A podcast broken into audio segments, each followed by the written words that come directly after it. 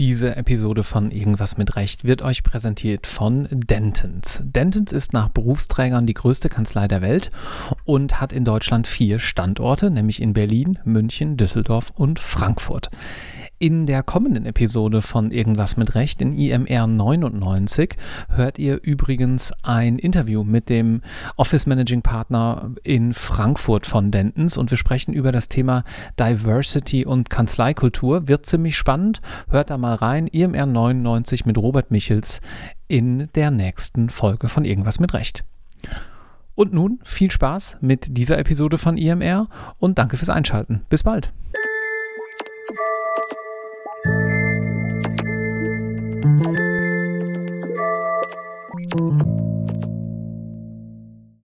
Herzlich willkommen zu einer neuen Episode Irgendwas mit Recht. Mein Name ist Marc Ohrendorf und ich spreche heute mit einem alten Referendarskollegen aus Berlin, nämlich mit Tino Sieland. Hallo Tino. Hallo Marc. Vielen Dank für die Einladung. Ich freue mich da zu sein. Danke, dass du der Einladung gefolgt bist, wenn auch nur virtuell, weil wir noch in den letzten Zügen von Corona stecken zum Zeitpunkt der Aufnahme. Tino, du bist Anwalt in Berlin, ne? Was machst du denn da so? Richtig, ich bin Anwalt in Berlin, bin in einer Fachanwaltskanzlei für Verkehrsrecht und für Arbeitsrecht. Die heißt Rechtsanwaltskanzlei Schleier und dort leite ich die Abteilung für Arbeitsrecht. Nunmehr seit zwei Jahren bin ich dort als zugelassener Anwalt und bin aber auch sonst schon eine ganze Weile da, weil ich dort neben dem Studium schon angefangen habe zu arbeiten. Aber da erzähle ich dir gleich mehr von.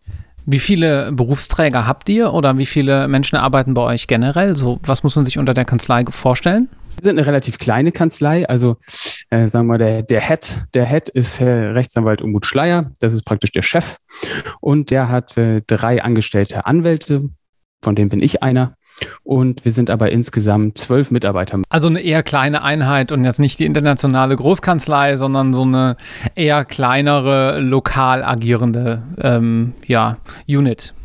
Das ist es. Lokal ist es, äh, lokal agieren sind wir nicht. Wir, also wir sind tatsächlich über ganz Deutschland weit tätig. Das kommt von überall tatsächlich. Ne? Ich jetzt mit meinem Arbeitsrecht bin vornehmlich in Berlin tatsächlich vor dem Arbeitsgericht, aber was Verkehrsrecht angeht, sind wir tatsächlich deutschlandweit aktiv. Wie kommt denn das? Also was bewegt denn jemanden aus Stuttgart, den Berliner Verkehrsrechtler zu mandatieren? Also so wie ich das mitkriege, ist es tatsächlich äh, Empfehlung. Ja. Empfehlung, Internetauftritt. Ja, es mag sein, dass man auf uns im Internet stößt. Und oft ist es eben so, wenn jemand im Verkehrsrecht einen Fall hat, ist es ja nun bei uns oft die Unfallregulierung. Also wenn jemand einen Unfall hat, äh, vielleicht sogar an der Person noch geschädigt ist, ein äh, Schmerzensgeld geltend machen möchte oder was, dass er sich da übers Internet informiert und dann stößt man relativ schnell auf unsere Kanzlei. Das wird es vielleicht sein. Ja? Allerdings ist es auch so, wenn jemand einen Unfall hat, der geht natürlich zu einem Gutachter in der Regel und lässt sich den Schaden einmal feststellen. Und da wir mit Gutachtern zusammenarbeiten, die auch deutschlandweit verteilt sind, kommt das eben so, dass wir darüber dann eben auch die Empfehlungen bekommen und die Mandanten dann eben zu uns kommen. Und sag mal, wie bist du denn zu der Kanzlei ganz ursprünglich mal hingekommen? Beziehungsweise fangen wir mal wieder noch ein kleines bisschen vorher an. Mhm. Du hast in Berlin studiert, ne? Und dann irgendwann gesagt, du würdest gerne mal in einer Kanzlei arbeiten oder wie muss man sich das Ganze vorstellen? Ja, ursprünglich komme ich aus Emden, das ist äh, in schönen Ostfriesland in Niedersachsen. Und äh, dann allerdings äh, nach Hamburg erstmal gegangen. Ich bin habe gar nicht in Berlin angefangen zu studieren, sondern ich bin erstmal nach Hamburg gegangen, habe dort BWL angefangen zu studieren der Klassiker, sowas wie, äh, ich weiß nicht, was ich so richtig machen soll, dann schaue ich mal äh, in BWL rein, ob das nicht was für mich ist. Und dann habe ich als alteingesessener kleiner Niedersachse, da habe mich dann echt äh, dazu durchgerungen, weit über den Tellerrand zu schauen und dann in die Großstadt nach Hamburg zu gehen und dort BWL zu studieren. Das war schon mutig, sagen wir so. Dann habe ich im BWL-Studium musste man so kleine äh, Jurascheine machen das war so ein äh, BWL-Schein und ein bisschen Wirtschaftsrecht musste man machen. Und das hat sich größtenteils dadurch ausgezeichnet, dass ich einen Lückentext ausfüllen musste. Einen Vertragslückentext. Und da habe ich gedacht, das kann nicht alles sein, habe mich da ein bisschen reingefuchst und habe gemerkt, Mensch, äh, Jura, das äh, ist ganz interessant. Und vielleicht äh, mache ich das ja komplett. Und dann habe ich mich mal umgeschaut und bin dann tatsächlich umgesattelt. Nach meinem Grundstudium im BWL habe ich dann gesagt, jetzt mache ich Jura komplett und bin dann nach Berlin gegangen und habe allerdings in Potsdam studiert. Ah ja. Da machen ja viele. Ne? Ziehen in die große Stadt nach Berlin und dann studiert wird dann in Potsdam und da habe ich dann eben studiert. Mein Schwerpunkt habe ich in Steuer- und Gesellschaftsrecht gemacht und dann allerdings das Referendariat, das weißt du ja, daher kennen wir uns ja, haben wir dann zusammen in Berlin gemacht. Und wann hast du angefangen in der Kanzlei, wo du jetzt auch arbeitest, auszuhelfen sozusagen? Genau, das ist nämlich so gewesen, dass man ja im Grundstudium sowas wie ein Praktikum ableisten muss. Suchen wir mal alle fleißig nach irgendwelchen Kanzleien, die ihnen das vielleicht, äh, vielleicht auch einfach so unterschreiben, weil sie sonst äh, genug zu tun haben, um zu lernen. Aber da war ich eben auch auf der Suche und da hat mir ein äh, guter Freund gesagt, Mensch, ich kenne da einen Anwalt, da klopft doch mal an ich hatte keine Ahnung von dem, was der macht. Also ich hatte keine Ahnung von Verkehrsrecht. Das war, bis da hatten wir nur Verkehrsrecht in der Kanzlei. Ich hatte da keine Ahnung von. Ich bin da hingegangen, habe mir eine, äh, so, eine, so eine Packung Donuts mitgenommen, weil ich nicht wusste. Ich dachte, Mensch, die Leute, was mögen die Leute? Die Leute mögen bestimmt Donuts, die nehme ich mit. Äh, und äh, klopft da mal an und sag mal, hallo, nett, guten Tag und sag, ich möchte ja ein Praktikum haben, können Sie mir nicht was unterschreiben? Ich koche auch guten Kaffee und was Sie sonst von mir machen wollen, das mache ich auch alles. Und dann bin ich Also dahin. willig warst du auf jeden Fall. Ja, ja, ja. Die haben sich auch alle gefreut, tatsächlich, ja. Die haben sich alle gefreut. Jeder hat einen genommen. Da waren wir aber auch noch weniger, ne? Da waren wir nur sechs Leute da insgesamt. Heißt, ich habe da mein Praktikum gemacht, habe mehr oder weniger noch Akten sortiert. Mehr habe ich nicht gemacht. Du, aber jetzt äh, für unsere Zuhörenden hier, bitte lauft jetzt nicht in die Großkanzlei und bringt 250 Donuts mit. Das ist wirklich nicht notwendig.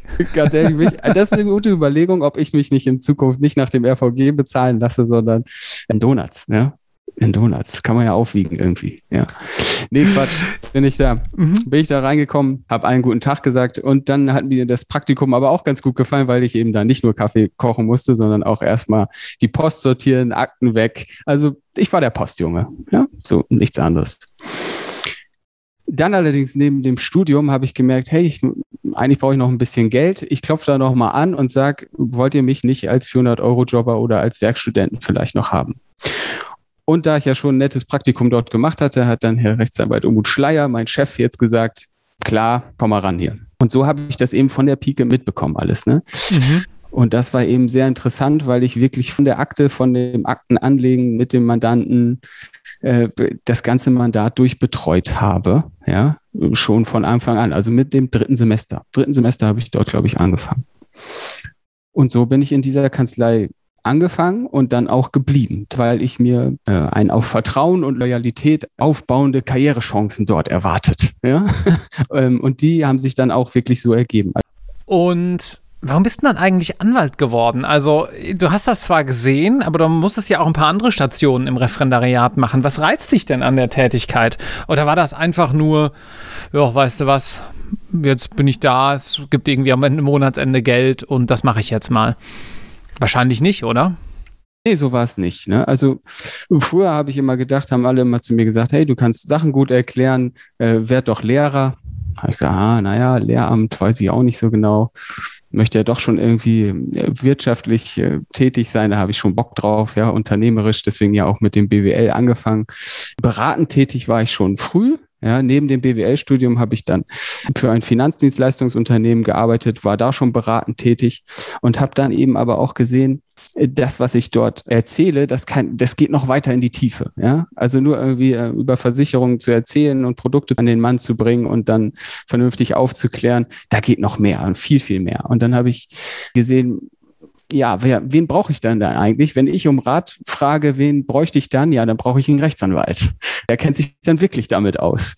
Dann habe ich mir überlegt, ja, warum studierst du dann nicht selber Jura? Ne? Dann kannst du, dann kannst du das selber machen und äh, bist beratend tätig und das hat mir schon immer Spaß gemacht. So bin ich eigentlich darauf gekommen, Anwalt zu werden. Jetzt habe ich auch in einer der Stationen im Referendariat äh, mir auch nochmal die Verwaltung angeguckt. Da gibt es ja auch eine Verwaltungsstation. Mhm. Da war ich in, der, in Berlin in der Senatsverwaltung für Gesundheit und Soziales, so hieß die da. Die heißt jetzt mittlerweile wieder anders, wo ein bisschen umgeschoben.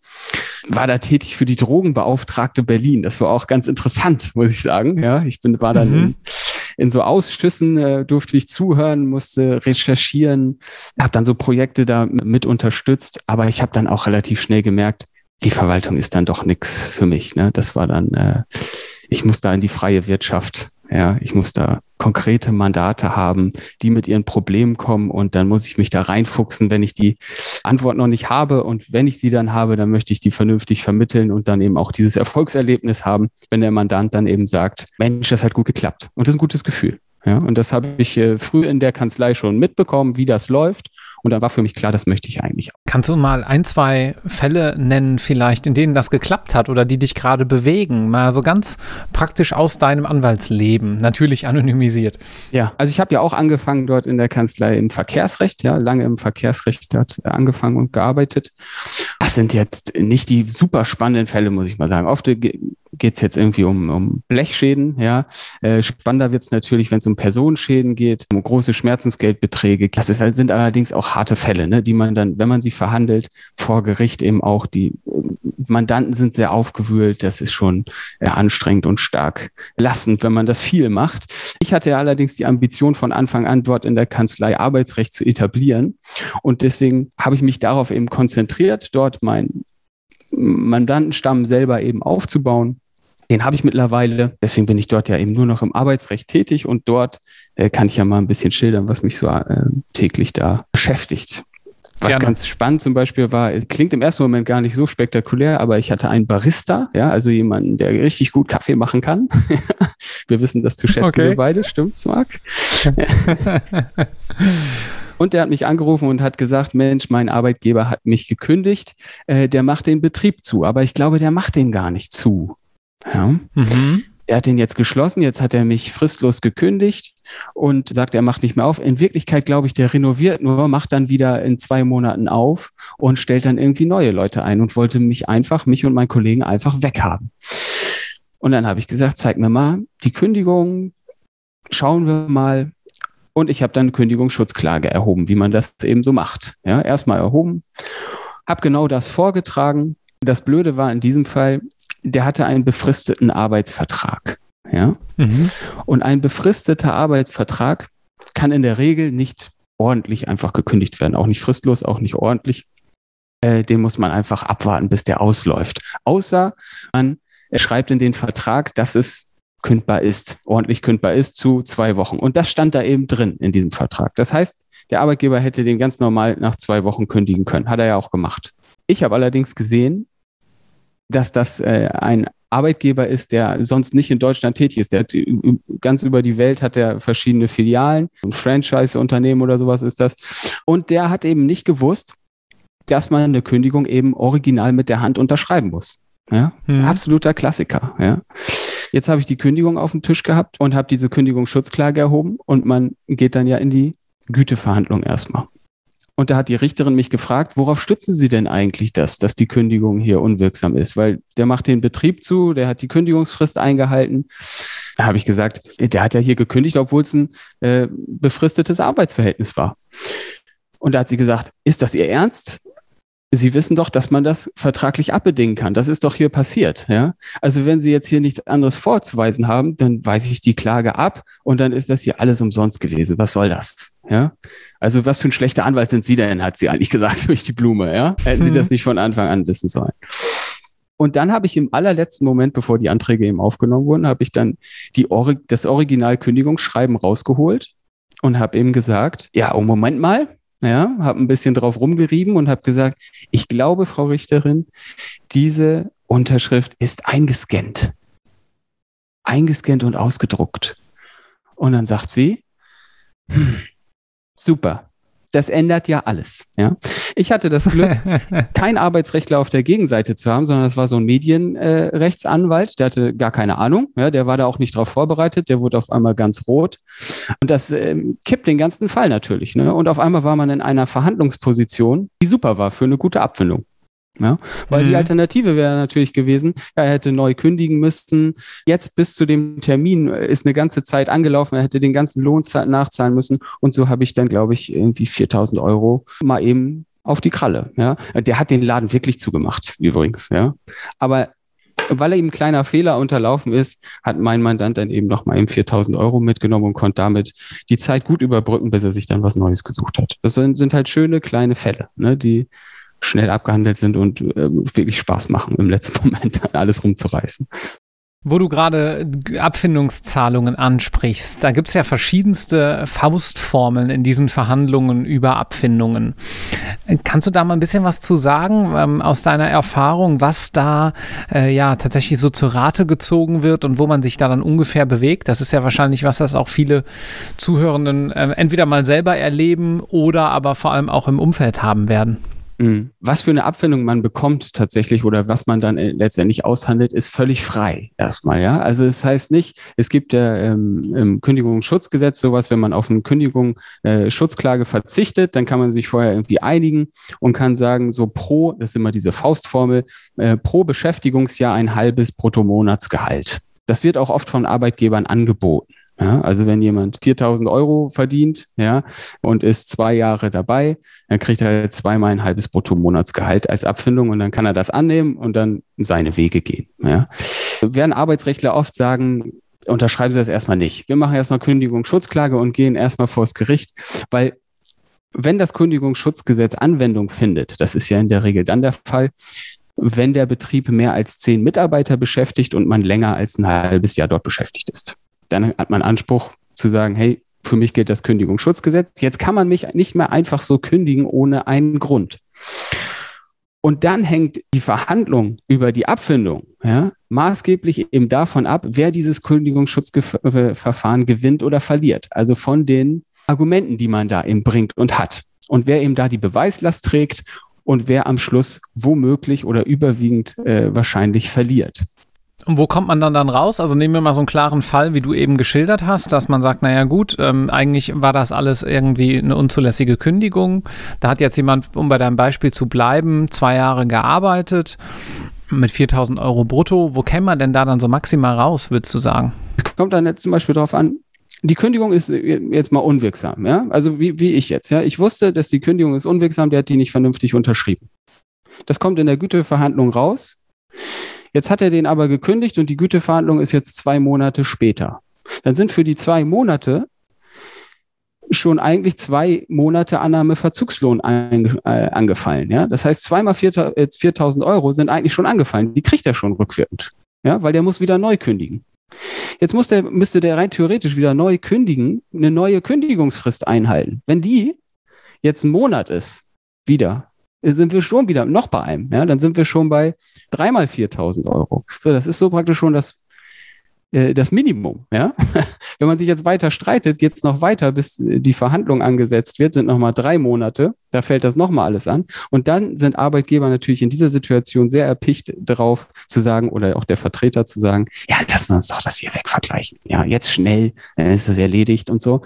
Und dann würde ich bei diesem Fall dann eben schon sagen, ja, also 12.000 Euro, das nehmen wir so mit, ja. Und dann ist das Verhandlungssache. Ja, dann muss man mal ein bisschen gucken. Hat man da auf der Gegenseite einen Anwalt, der sich richtig gut auskennt, was er noch drücken kann, was er äh, oder eben nicht. Ja, und dann äh, kommt man da bei sowas wie 12.000 Euro mal eben eben schnell raus. Wenn es länger dauert, weil das Gericht langsamer ist, ist das immer gut für den Arbeitnehmervertreter, weil mhm. immer mehr Geld anfällt. Ja.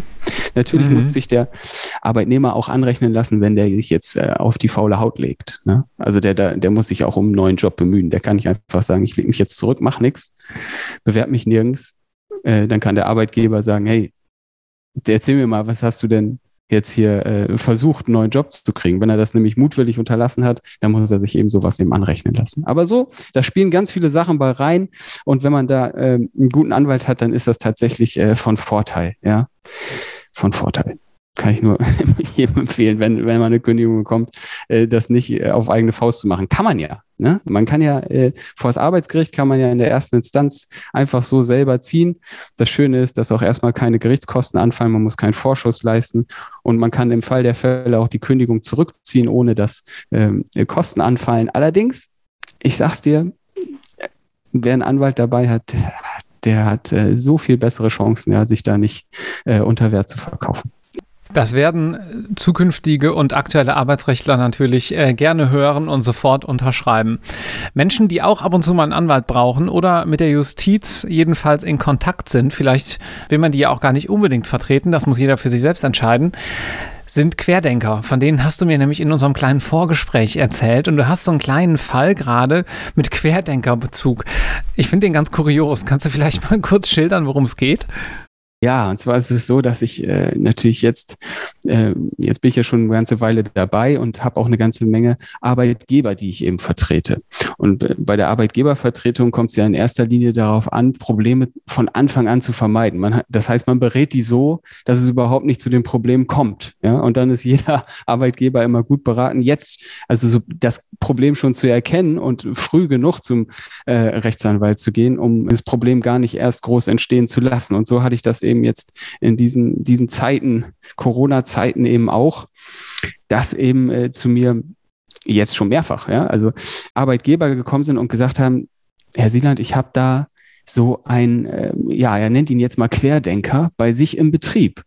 Und das ist nicht mehr so, dass der einfach nur sagt, Corona gibt's nicht, glaube ich, ja, mhm. sondern das ist eher so äh, so missionarisch, ne? Der ist so missionarisch unterwegs. Der wollte seine Mitarbeiter äh, überreden, sich nicht impfen zu lassen, weil das doch so gefährlich wäre und hat sich selber dann teilweise auch gar nicht an die Infektionsschutzbestimmungen gehalten, also die Anweisung vom Arbeitgeber Maske zu halten, Abstand zu halten, diese 1,5 Meter zu anderen Mitarbeitern, Personen, Kunden hat er dann einfach nicht eingehalten. Und er hat gesagt, also der, der sorgt hier für Unruhen. Ne? Und zwar so, dass der sogar Mitarbeiter jetzt langsam damit belästigt. Also die Mitarbeiter kommen hm. zum Arbeitgeber und sagen, der, der stresst mich, ja. Können, wir den, können Sie den nicht wegnehmen? Ich will nicht, dass der mich weiterhin belästigt. So, und jetzt hat so ein Arbeitgeber natürlich auch Fürsorgepflichten gegenüber seinen Mitarbeitern und hat auch Angst, dass der seine Kunden vergrault, noch dieser Mitarbeiter. Und dann hat er mich angerufen und gefragt, was mache ich denn jetzt? Kann ich gegen den irgendetwas tun? Der sagt nämlich, wenn ich ihm sage, äh, er soll damit aufhören, dann sagt er, das ist Meinungsäußerung. Das, was man jetzt so überall kennt. Ne? In den sozialen Medien wird das ja auch ja. breit getreten. Da meint jeder sagen zu können, was er, was er will. Und äh, darauf hat der sich eben auch berufen. Und dann musste ich auch tatsächlich erstmal in, in mich gehen. ja, dies, das gibt's ja nicht so oft. Ne? Und ähm, hier war jetzt aber das Schöne, dass der ja wirklich gegen Anordnungen des Arbeitgebers verstoßen hat. Und das waren auch Anordnungen, die eben von seinem Weisungsrecht umfasst waren. Also die waren rechtmäßig. Also wenn er sagt, tragt ihr Maske, ja, dann tragen alle Mitarbeiter Maske, weil mir das äh, durch diese Infektionsschutzverordnung vorgeschrieben wird. Und wenn du das mhm. nicht tust, dann ist das eben ein abmahnfähiges Verhalten. Und daraufhin habe ich ihm dann auch geraten, suchen Sie das Mitarbeitergespräch, wenn das nicht funktioniert. Kommt eben die Abmahnung, die kam jetzt auch und wenn der das weiterhin nicht tut, dann kommt tatsächlich sowas wie eine verhaltensbedingte Kündigung in Betracht. Ja. Das ist allerdings nicht so, wenn jemand nur sagt, so einen Fall hatte ich dann eben auch, die andere Seite, dass jemand nur sagt, also impfen tue ich mich nicht. Und dann meinte der Arbeitgeber, naja, das ist ja irgendwie, der, der bringt hier Unruhe dadurch rein, kann ich ihn nicht dafür abmahnen oder versetzen oder sonst irgendwas. Nein, das wird, äh, so einfach ist das dann nicht. Also es kommt immer auf so eine Abwägung an. Ne? Das ist im Arbeitsrecht sowieso so. Es ist immer eine Abwägung zwischen den Interessen des Arbeitgebers und des Arbeitnehmers. Und was ihm überwiegt, ist in der Regel dann eben auch wirksam. Jetzt durch Corona kommen immer wieder neue Sachen. Was ich auch gerne habe, zum Beispiel, könnte auch interessant sein, Homeoffice. Ja? Homeoffice. Größere Unternehmen haben mich jetzt auch angefragt, ja, wir haben die jetzt alle in Homeoffice geschickt. Jetzt wollen manche nicht wieder zurück. Ja? Mhm.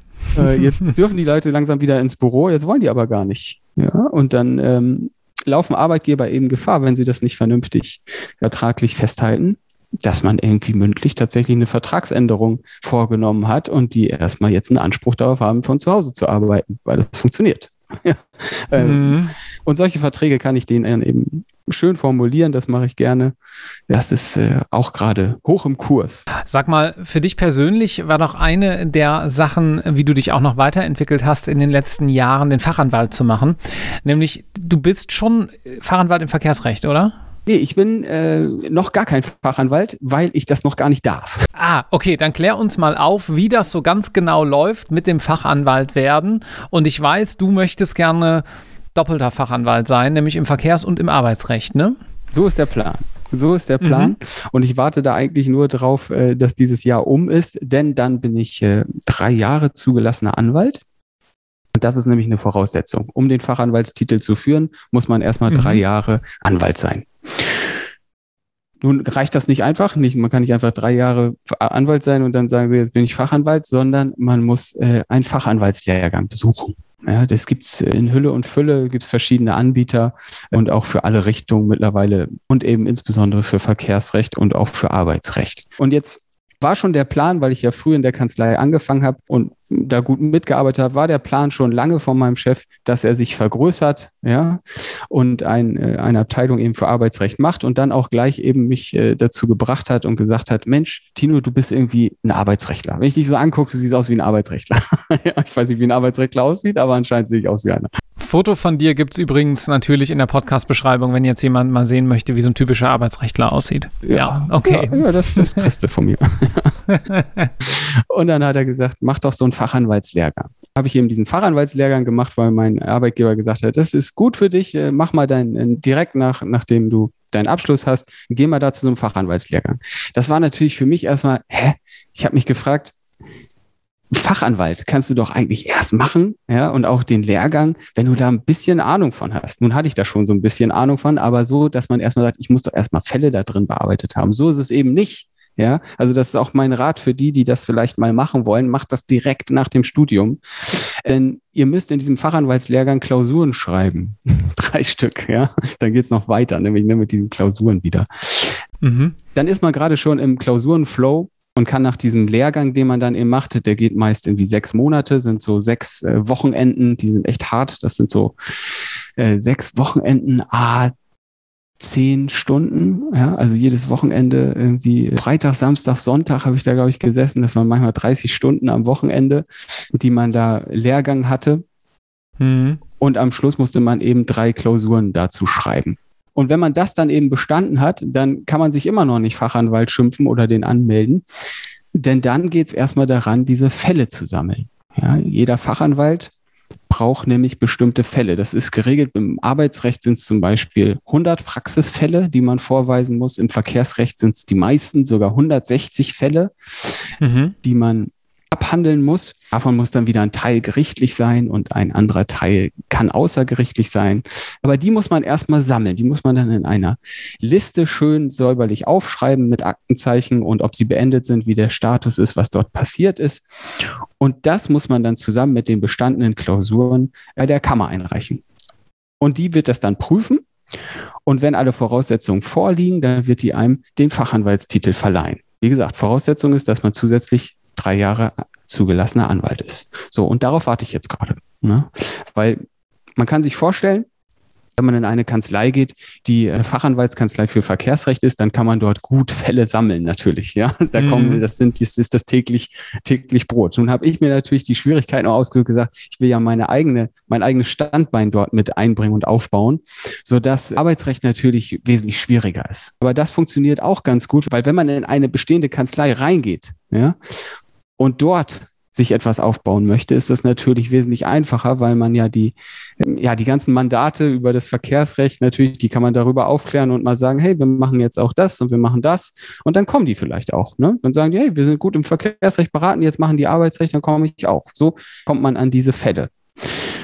Wie man jetzt noch an diese Fälle kommt, ich habe das zum Beispiel auch gemacht, dass ich noch äh, doziere nebenbei Mhm. Wir sind nämlich auch Vertrauensanwälte der Kfz-Innung Berlin. Ja, äh, also wenn die Kfz-Innung und ihre Mitglieder Probleme haben, dann äh, melden die sich auch bei uns und die bilden diese Innungen, die bilden natürlich auch aus, Handwerksberufe.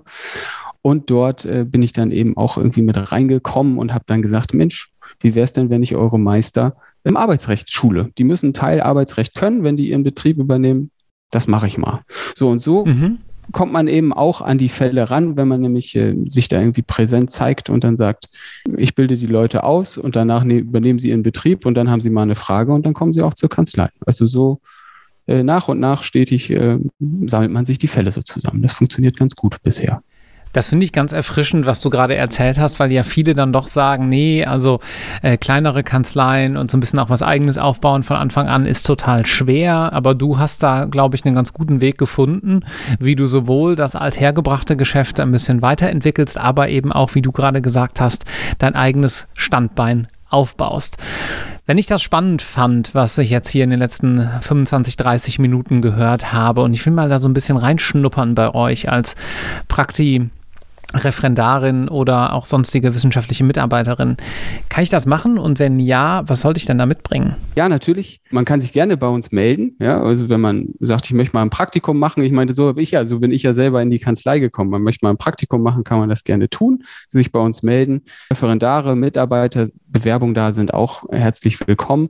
Äh, nun ist es so, dass ich im Arbeitsrecht bin ich schon ganz gut aufgestellt. Das muss halt passen. Ja, es muss halt gerade irgendwie passen, aber das soll euch nicht davon abhalten, euch nicht da mal zu melden, auf jeden Fall. Und was man an Voraussetzungen da mitbringen muss, naja, so eine gewisse Affinität vielleicht für die beiden Rechtsgebiete, das wäre schon nicht schlecht. Ja, da muss man kein großes Vorwissen haben, aber vielleicht Interesse wäre schon ganz schön. Ja, ansonsten schaut man mal, ob es einfach so passt. Ja, das ist, äh, da sind wir sehr offen, sagen wir so. Und wahrscheinlich einen räumlichen Bezug zu Berlin, wenn man dann doch ab und zu mal ja physisch bei euch vorbeischauen muss, oder? Macht ihr das komplett remote? Nee, wir haben, also wir haben die Möglichkeit für Homeoffice, äh, die haben wir für alle natürlich eingerichtet. Ich muss aber sagen, wir sind, haben genug Räume in unseren Kanzleiräumen in der Spichernstraße im Herzen von Berlin, sodass ich auch, also ich fahre gerne ins Büro. Ich habe mein äh, kleines Büro. Wenn es in Berlin ist, ist es immer schöner, ja. Und wenn man sich auch mal face to face wieder sehen kann, jetzt dürfen wir es ja alle wieder, dann ist das, äh, ist das auf jeden Fall schöner, sagen wir so. Vielen Dank, Tino. Ich fand es auch sehr schön mit dir. Äh, war ein sehr sympathischer Einblick in deine Tätigkeit, für die ich dir weiterhin äh, viel Erfolg und alles Gute wünsche. Bis dann. Tschüss. Tschüss, vielen Dank.